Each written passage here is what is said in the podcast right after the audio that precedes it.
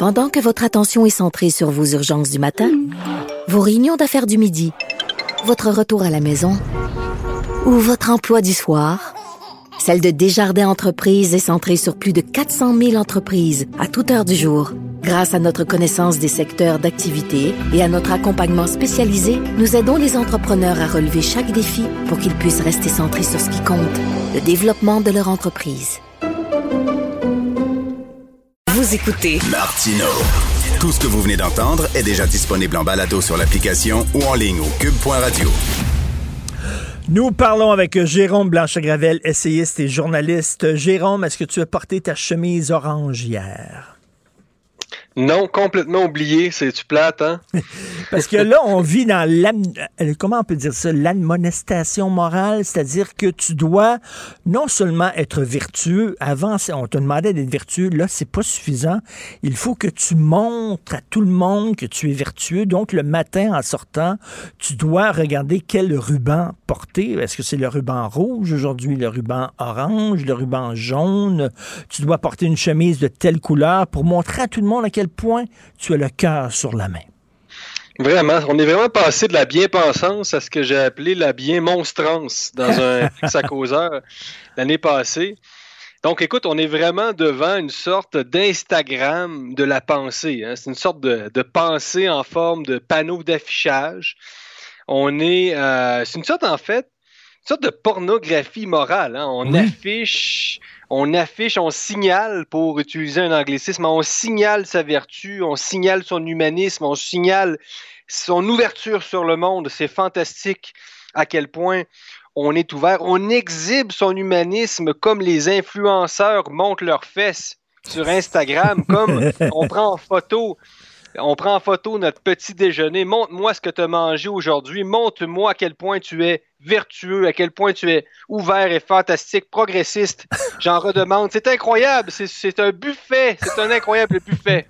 Et ce qui est génial, c'est que tu n'as pas besoin de, de faire du bénévolat et de vraiment de donner de l'argent ou tout ça. Tout ce que tu as à faire, c'est de euh, signer une, une pétition sur Internet, euh, de, de faire un clic, de mettre un filtre, par exemple, le drapeau euh, de la France par-dessus ta photo lorsqu'il y a un attentat ou de sortir avec un ruban et voilà, tu as fait ton acte, euh, ton acte de contrition devant tout le monde. Ben oui, c'est un excellent exemple que j'allais sortir, les fameuses pastilles sur Facebook qu'on on accole à notre photo de profil. Donc, tout d'un coup, on est un militant politique parce qu'on a appuyé sur Enter. C'est quand même incroyable. Il existait une époque où il fallait prendre l'avion et aller euh, construire euh, une ferme au, hmm. euh, au Panama pour aider les gens sur place. Maintenant, il suffit d'accoler une pastille sur sa photo de profil pour être considéré comme progressiste. C'est-tu pas magique? C'est incroyable. Hein? C'est fantastique. tu n'as pas besoin vraiment de travailler fort, de creuser des puits pour les pauvres, d'aller servir de la bouffe pour les désirtés. Tu rien que soudainement, dans le confort de ton salon, à mettre un filtre sur ta photo et voilà, tu es soudainement quelqu'un qui a de la compassion. C'est fantastique. Là. Euh, ben oui. comme tu dis, c'est de la pornographie, mais et puis on te regarde, on, te regarde bizarrement si tu le fais pas. Là. Il y a comme une pression sociale. Carrément. Et je te dirais que au Québec, le carré rouge a quand même été assez précurseur hein, mm. de ce signalement moral. Je me rappelle à l'université, à l'université Laval, à l'époque, ça fait déjà, ça fait presque dix ans de ça. Écoute, si tu n'avais pas ton carré rouge dans les corridors de l'université durant cette crise-là, c'est pas compliqué. Tu étais un trou de cul. Richard, je sentais le dédain de certains de mes collègues sur moi parce que je n'avais pas le carré rouge affiché à, la boutonnière. Je te le dis, ça a été très précurseur. Le carré rouge, si tu ne l'avais pas, là, t'étais, écoute, un salaud, là. Mais hier, concrètement, qu'est-ce que ça faisait aux Autochtones que tu portes une chemise orange ou pas? Concrètement, là.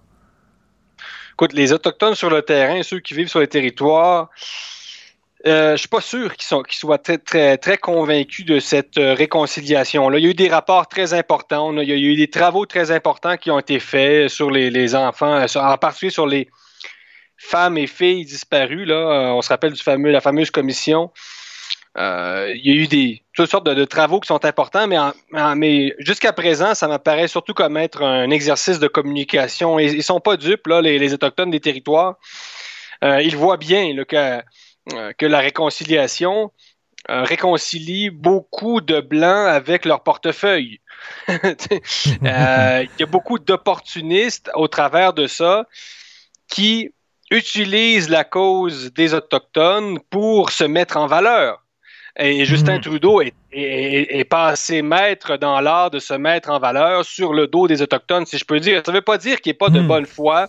Ça ne veut pas dire qu'il n'y a, pas un paquet d'universitaires qui ont eu des postes, euh, euh, des postes basés sur la réconciliation qui sont pas de bonne foi. Là. tout le monde est un petit peu de bonne foi, mais euh, mais c'est clair que c'est quand même assez superficiel. Et avec ce signalement moral en prime, c'est sûr que les résultats sur le terrain comme je disais tantôt, euh, entre, euh, entre quelqu'un qui met un, filtre sur sa photo de profil ou quelqu'un qui décide réellement d'aller faire de l'aide humanitaire sur les territoires autochtones, en autant que les, populations concernées le veuillent bien, je il y a une marge. Mais en passant, l'aide humanitaire est très à la mode en Afrique, en Inde, euh, bon, dans toutes sortes de pays exotiques, mais ça vous tenterait pas des fois d'aller faire de l'aide humanitaire sur nos territoires?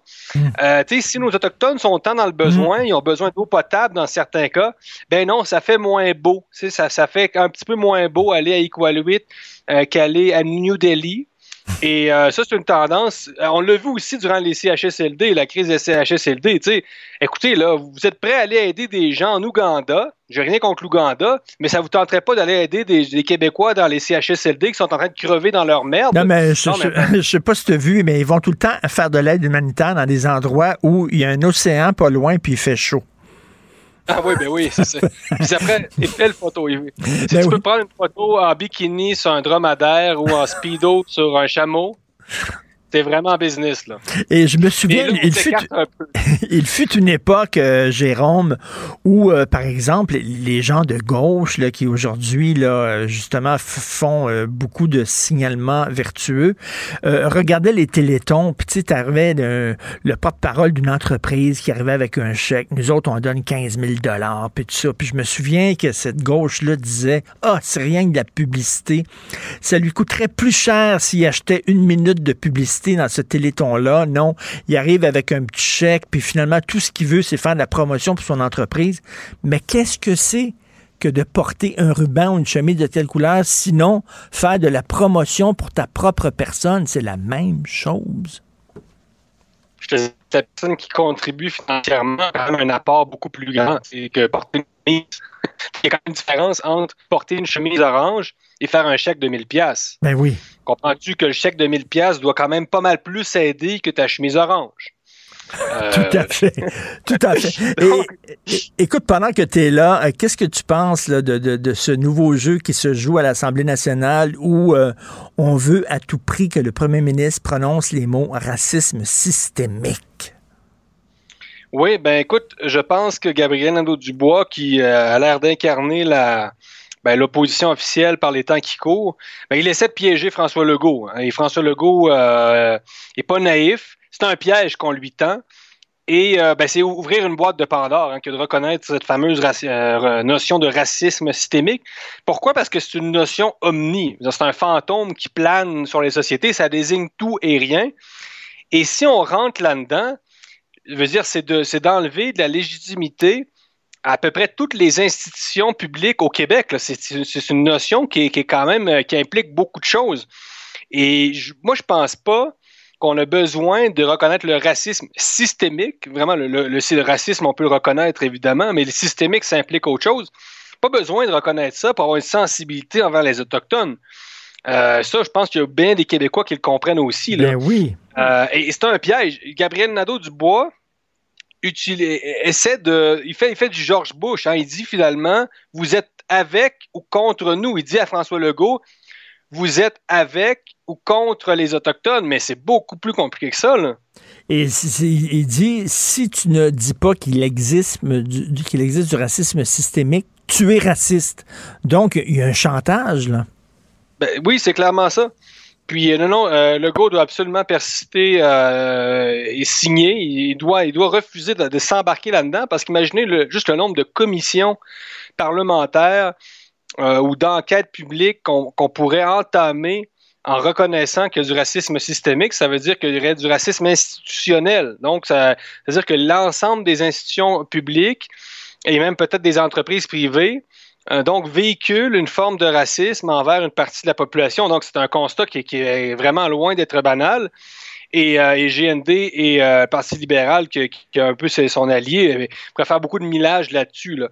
donc, si on s'embarque là-dedans, euh, je veux dire, c'est des mois et des mois probablement de, remise en question euh, de notre identité aussi. Évidemment, le problème de la réconciliation, c'est qu'il ne faudrait pas non plus s'effacer, nous, les Québécois, pour reconnaître. Le but, c'est hmm. d'additionner, comme on dit, les différences. C'est pas de c'est pas faire une, une, euh, soustraction. Donc, il s'agit. Et là, il y a évidemment ce problème-là. Quand on déboulonne des statuts, eh bien évidemment, les gens se sentent attaqués dans leur identité alors qu'on est censé euh, le, vivre ensemble. Hein. C'est pas le vivre moins, moins quelqu'un, c'est le vivre ensemble. Et tu parlais de Justin Trudeau tantôt, mais quelle hypocrisie quand même, parce que c'est lui qui a institué cette nouvelle journée fériée et ce jour-là, il sac le camp euh, en Colombie-Britannique pour faire du surf.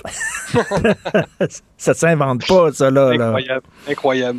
Ça ne on vit vraiment dans un monde où les, signes, les codes ont remplacé la, raison, le, dialogue. C'est montré, puis, puis après ça, ben, euh, on en profite pour, euh, pour prendre des vacances ben incroyables. Ben, c'est Facebook. Hein? Facebook, c'est quoi? C'est tu montres une image de toi. Tu façonnes une image de toi qui est une personne morale et vertueuse et tout ça, et tout le temps de bonne humeur et gentil avec ses enfants. Puis là, tu mets ça sur Facebook. C'est ça, on vit dans cette mentalité-là où on est toujours en, on s'expose. S'exposer, c'est ça.